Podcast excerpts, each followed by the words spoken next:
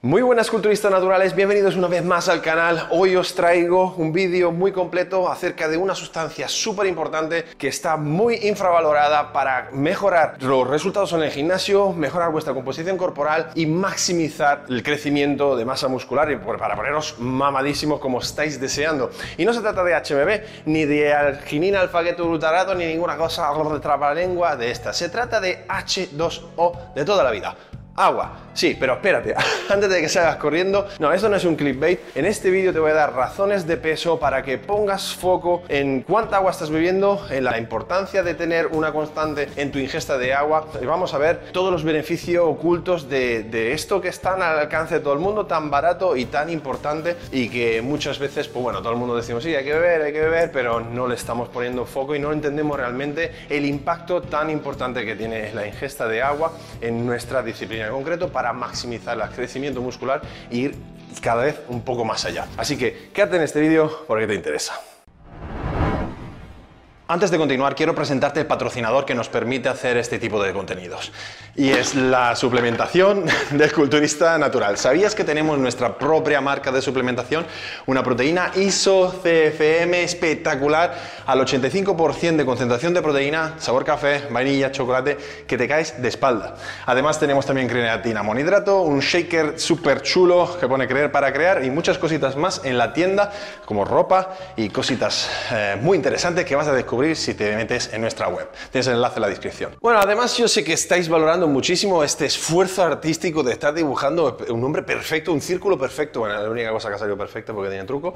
Pero bueno, la idea es que sin ahondar demasiado en cosas, bueno, demasiado genéricas o superficiales, quería mostraros que simplemente, pues como veis, se está ahogando el muñequito, representa que es que el cuerpo, coger los porcentajes así con las pinzas en modo genérico, términos generales, el cuerpo humano está hecho un 70% de agua. Somos agua con patas, y entonces, distintos órganos, todos los órganos tienen una componente de agua relativamente elevada y difiere en base, por ejemplo, el cerebro tiene un 75% de agua, pulmones, hígado un 86%, el riñones y tejido conectivo también un 83%, piel 70%, hasta los huesos, que parece que no, que sea todo hueso y cosa sólida y dura y, seca, no, tienen un 30% de agua. Y entonces, ¿esto por qué lo menciono? Porque es muy importante, partiendo de la, base, que nuestro cuerpo va a tratar de mantener un nivel de hidratación estático, tratar de mantener una homeostasis en cuanto a la hidratación de todos estos órganos para que todos esos órganos funcionen correctamente y sobre todo porque a partir de entre un 6%, bueno, a partir de un 6% de deshidratación empiezan problemas de salud grave y cuando llegamos a un 10% de deshidratación, literalmente nos morimos. Entonces, a partir de este razonamiento tenemos que saber que entre un 1 y un 2% de deshidratación no pasa absolutamente nada nuestro cuerpo pues, puede asumirlo. Entre un 2-3%, cuando nos acercamos a un 3% de deshidratación, ya empezamos a notar fatiga, bajadas de rendimiento, bajadas en los niveles de fuerza, pérdida de concentración y entonces vemos como con una pequeña deshidratación del 3% y a partir de ahí ya tenemos efectos negativos sobre lo que a nosotros nos interesa, que es el rendimiento deportivo. Pero vosotros diréis, a mí que cojones me importa, ¿no? Total, nosotros no es que estemos haciendo un deporte bajo el sol, con una sudoración enorme, en el caso de que, yo qué sé, pues personas que tienen deportes donde tienen largas distancias y una exposición, pues a, poder perder un montón de minerales y líquidos y demás, y acabar deshidratado. Nosotros no, no, dices tú estás en el gimnasio tan contento con tu, con tu bebida energética, y dice a mí, ¿qué más me da? No, yo no, voy a sufrir estos problemas de aquí. Claro, eh, la cuestión es que en nuestro deporte no solo es importante no estar deshidratado, sino que por la peculiaridad del querer nosotros generar el mayor crecimiento posible y el mejor cambio de composición corporal, la mejor relación masa muscular grasa posible, es importante que nosotros estemos cuanto más tiempo posible en un estado de hiper hiperhidratación. Y un estado de hiperhidratación quiere decir que yo tengo que tratar de estar con respecto al tejido muscular siempre en el rango superior. ¿Por qué? Porque eso tiene toda una serie de beneficios que ahora os voy a comentar. Y de hecho aquí mm, prácticamente aislado tres componentes que nos interesa a nosotros con respecto al culturismo natural. Uno es que el músculo está hecho de un 75% de agua, la sangre tiene un 83% de agua. Ojo con esto cuando, por ejemplo, estamos hablando de preparaciones en las que cortamos agua y bueno, metemos diurético y cosas de estas. Ahora llegaremos al tema. Y luego, bueno, como vemos, la grasa en realidad tiene una componente de, agua muy pequeñita y de hecho esto es uno de los factores por el cual, por ejemplo, en una pesada prostática o una bioimpedancia profesional, pues una persona obesa sedentaria presenta muchas veces niveles de deshidratación porque en relación a su composición corporal tiene menos agua a pesar de que tenga un montón de grasa y a veces confundimos eso con retención de líquidos que no, que no tiene nada que ver. ¿no? Entonces, volviendo a nosotros, con respecto a la composición muscular, os he puesto aquí cuál sería, siempre aproximadamente así, a modo de concepto, esa separación de qué está, de qué está hecho un músculo. ¿no? O sea, si el 75% es agua, vemos que los otros compartimentos eh, representan, por ejemplo, entre un 18, 15, 18, 20% de proteínas contráctiles, entonces de tejido contráctil, de proteínas, un 5, aproximadamente un 5% de grasa, que al final también esto va a estar bajo concepto de grasa intersticial y es una cosa también que ahora vamos a tocar porque es interesante tener eh, esos eh, niveles de grasas intersticiales, por ejemplo, a un punto óptimo para cuando hacemos una carga antes de la competición. Y luego también tenemos pues, otro compartimento pequeñito donde pues, son eso, carbohidratos, vitaminas, minerales, etc. ¿no? Hay un concepto aquí importante y es que toda este agua del músculo está vinculada a la cantidad de glucógeno que tenemos en ese músculo, pues que al final, si nosotros queremos tener unos cambios de composición bruscos, o sea, quiero decir, unos cambios de volumen bruscos en la masa muscular, el factor que va a influir de manera más determinante y más rápida y más visualmente más impactante siempre va a ser la cantidad de agua. Y el agua que tenemos en el músculo está vinculada a la cantidad de glucógeno que estemos eh, almacenando en ello. Esto es un concepto eh, sobre el que quiero puntualizar porque sé que, bueno, con respecto, por ejemplo, a, las preparaciones de competición hay muchos, muchas teorías, todo el mundo, cada maestrillo tiene su librillo, pero claro, vemos muchas veces personas haciendo cargas eh, brutales de grasa y dónde se supone que va a ir esa grasa, ¿no? Cuando nosotros sumamos además una persona que está haciendo una recarga con un montón de grasa y luego encima corta el agua, claro, es que no se entiende qué tipo de repartición muscular en su cabeza hay, ¿no? Porque pues fundamentalmente la cantidad de grasa que nosotros podemos llegar a recargar es relativamente pequeña con respecto a todas las componentes de, de la fibra muscular y donde más podemos estar actuando con respecto a este tema es con la cantidad de agua que estamos reteniendo y entonces con la cantidad de glucógeno que tenemos depositado en ella. Ya sé que estás pensando, sí, muy bien, Tete, pero explícame cuáles son las ventajas de beber agua en grandes cantidades. Bueno, fundamentalmente, así a modo de resumen, pues son tres. Uno es mecánico, otro es metabólico y sobre el metabolismo, y el otro pues es anorexiante. ¿Qué quiere decir todo esto? Bueno, empezamos por el mecánico. Tener un cuerpo hiperhidratado y entonces una musculatura llena con una exasperación al final de todo lo que es el sarcoplasma, no olvidemos que una de las componentes importantes del crecimiento muscular es la hipertrofia sarcoplasmática y esa está vinculada con todo esto. Entonces, si yo tengo una célula, célula muscular lo más hiperhidratada posible, esto va a generar también ciertos efectos mecánicos sobre mi capacidad de expresar fuerza, de generar contracciones potentes y a su vez también poder generar un estrés metabólico superior, por, eso hablo de también segundo efecto metabólico, es que cuando por ejemplo hacemos un entrenamiento de bombeo, vamos a poder experimentar bombeos mucho más marcados, con muy pocas series. Enseguida, si yo estoy bien hidratado, voy a poder tener una respuesta importante. ¿Por qué? Porque al final lo que estamos haciendo con la hiperemia reactiva de la contracción y la relajación es que estamos bombeando sangre. La sangre tiene un 83% de agua y a su vez el músculo. Y entonces, cuando yo tengo todos esos valores lo más altos posible, lo que consigo es exasperar ese bombeo y entonces a hiperemia reactiva, lo cual también va a exasperar pues el estímulo y el estrés metabólico, que sabemos que es uno de los factores, además de la tensión mecánica, que va a generar hipertrofia en el largo plazo. Por lo tanto, no solo voy a disfrutar más de los entrenos, no solo me voy a ver mejor y voy a pillar unos bombeos de loco, no solo voy a mejorar mi vascularidad y me voy a ver un toro, sino que también voy a generar ciertos mecanismos dentro de la propia célula muscular por el cual se genera como una especie de alarma de que, ostras, esto me está reventando, necesito reforzar esta estructura y se van a desarrollar, se van a desencadenar ciertas señales anabólicas dentro de la propia fibra muscular. Y por último, con eh, el aspecto del efecto anorexiante, me refiero a tres cosas básicamente.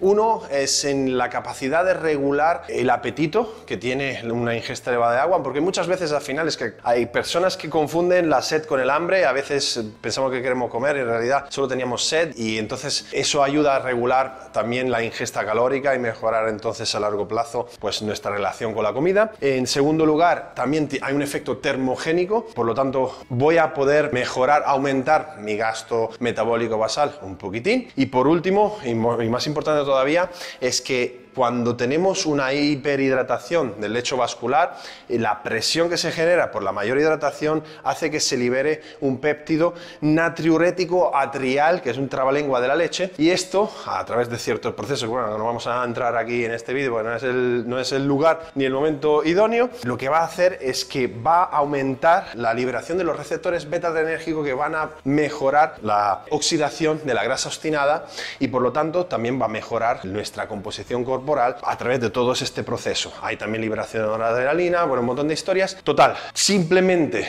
bebiendo más a lo largo del día, preocupándonos de estar en un estado de hiperhidratación, vamos a poder mejorar bajo distintas vías, tanto a nivel de crecimiento muscular, a nivel de transporte de nutrientes y a través de mejora de la composición corporal por el mejora de nuestro metabolismo y de esta oxidación de grasas.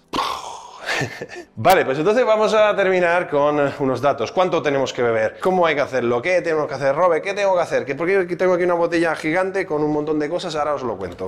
Evidentemente la cantidad de agua que necesito ingerir va a estar relacionada con distintos factores, es multifactorial, pues tanto como por ejemplo el tipo de actividad que hago, la cantidad de masa muscular que tengo, el clima, la sudoración y también, ¿por qué no?, la ingesta calórica y también cuántos carbohidratos estoy ingiriendo en mi dieta. Pues es una vez más relacionado con la cantidad de glucosa que yo soy capaz de almacenar o de manejar. Y porque, bueno, sabemos, por ejemplo, que un fondista es capaz de almacenar tres veces más glucógeno que un sedentario. Ahora bien, nuestro deporte, nosotros no tenemos un agotamiento total, sino es que es localizado de glucógeno, pero sabemos por estudios recientes que ese gasto de glucógeno también es sectorial y específico a las fibras blancas y a la capacidad contractil del músculo. Por lo tanto, aunque no estemos gastando glucógeno de todo el cuerpo, o de músculo que no estamos entrenando, porque al final el glucógeno se utiliza solo en el músculo que estamos trabajando, pero sí que, o sea, si manejamos ciertos volúmenes de entrenamiento, en fin, estamos creando una demanda y un turnover, turnover de, de glucógeno importante. Y sobre todo, pues sabiendo que esto también es adaptable y es entrenable y también está vinculado a la masa muscular que tenemos. Cuanta más masa muscular tenemos, pues más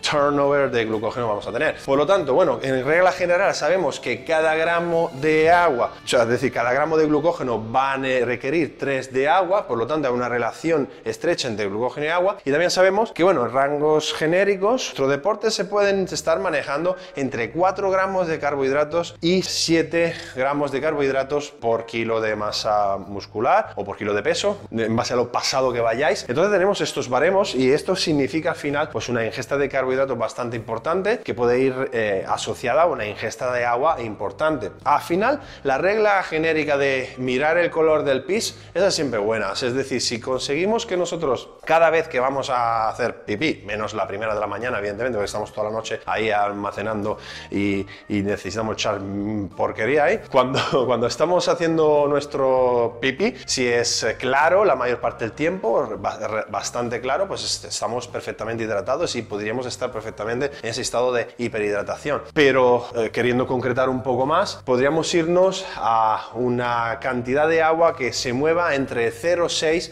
y 0,8 litros por cada 10 kilos de peso. Es decir, una persona, bueno, por hacer número redondo, de 100 kilos podría estar bebiendo perfectamente entre 6 y 8 litros de agua para forzar un poquito el cuerpo a ese estado de hiperhidratación y tener todos esos beneficios que hemos dicho. Porque una vez más, no estamos hablando de simplemente beber, sino estamos hablando de beber todo lo que podamos, evidentemente sin perjuicio para la salud, que no lo tiene por qué haber con esas cantidades lo más mínimo. Eso sí, la cantidad de agua que bebamos, si bebemos en grandes cantidades, es importante quizás que tenga un residuo seco relativamente bajo, alrededor de 100 miligramos por litro, por ejemplo. Y evidentemente, si nosotros bebemos grandes cantidades de aguas, también vamos a estar expulsando posiblemente, por eso esto de la, de residuo seco, ciertas cantidades de minerales y hemos dicho que hay una relación muy estrecha, muy importante entre el agua y la sal. Por lo tanto, sal, agua y glucógeno van a ir de la mano, pues necesitamos sal para poder transportar y meter dentro ese glucógeno en la célula muscular y además vamos a pues enfatizar aún más esa captación de agua y de glucógeno. Por lo tanto, la relación entre sal y agua suele ser de 1 a 1 con respecto a, por ejemplo, cada litro de agua, un gramo de sal. De sal, ojo, no de sodio, la sal La sal de mesa tiene un 50% de sodio, por lo tanto si hablamos de sodio debería ser la mitad. Y eso quiere decir que no quiere decir que metáis la sal en el agua, por el amor de Dios, que tengo otros vídeos aquí en el canal que la gente se ha hecho un lío. No estoy diciendo que metáis la, sal, en el agua, que asco, sino que saléis la comida en función a toda el agua que bebemos. Entonces si estamos bebiendo, por ejemplo, 6, 7 litros, 5 litros, lo que sea, eh, hay personas que pueden estar perfectamente hidratadas con 3, 4 litros. Es que depende de la masa muscular que tengáis, de la actividad que hagáis, de la dieta que tengáis. Y entonces con esa cantidad de agua vamos a intentar más o menos tener un aporte de sal parejo. Es decir, entonces 6, 7, 8 gramos de sal en base a si estamos ingiriendo 6, 7, 8 litros de agua. Y de hecho, bueno, hay otras fórmulas, por ejemplo, que podría tener en consideración las calorías, pues como os he dicho, al final está todo entrelazado y podría ser entre 1 o 2 mililitros de agua por cada kilocalorías. Entonces, si tengo una dieta de 5.000 calorías, pues podría estar perfectamente bebiendo entre 5 y 10 litros de agua. Para hacer números redondos, ¿vale? Yo normalmente me suelo mover entre los 6, 7 y 8 litros. Normalmente me muevo en el margen superior cuando estoy preparándome para una competición, pero la manera con la que hago esto es bastante sencilla, pues tengo unas cantimploras así de chulas que además me ponen a la hora del día y entonces las lleno a primera hora del día y entonces normalmente pues me la zampo poco a poco a lo largo del día. Eso es importante, que no sea una ingesta de golpe, porque al final lo único que vais a hacer es mearlo de golpe. Es que, de hecho, muchas personas se escandalizan cuando, cuando piensan en tantos litros, pero en realidad lo que estamos hablando es ir tomando un vasito de agua cada media hora, cada 40 minutos, y veréis que es muy sencillo. Si cogéis, por ejemplo, 8 litros, lo dividís por 16 horas del día que estáis despiertos y 8 las dormís, os vais a dar cuenta que con 200 centilitros de agua cada media hora llegáis a eso y no es ninguna barbaridad. Así que nada, esto es todo. Espero que os haya gustado, espero que os haya encendido la bombilla con cosas que, que igual pues no, no, teníais tan en cuenta o no sabíais. Y nada, si eh, os ha gustado, como siempre, se agradece muchísimo la manita arriba, los comentarios, el compartir. Y bueno, hacedme saber en comentarios cuánta agua bebéis vosotros, si ya habéis experimentado los beneficios de beber grandes cantidades de agua y sobre todo los que no lo habéis probado todavía, cuando lo probéis, después después de una semanita de estar bebiendo agua, de estar metiendo sal y comer una cierta cantidad de carbohidratos y se relaciona a ello, me comentáis qué bombeos pilláis en los entrenos con diferencia a hacer un entreno deshidratado, sin agua, pasando sed, sin sal y sin carbohidratos. La diferencia es brutal, así que os invito a que lo experimentéis y nada, sin más os doy cita la semana que viene para más y mejor. Un abrazo y hasta la semana que viene.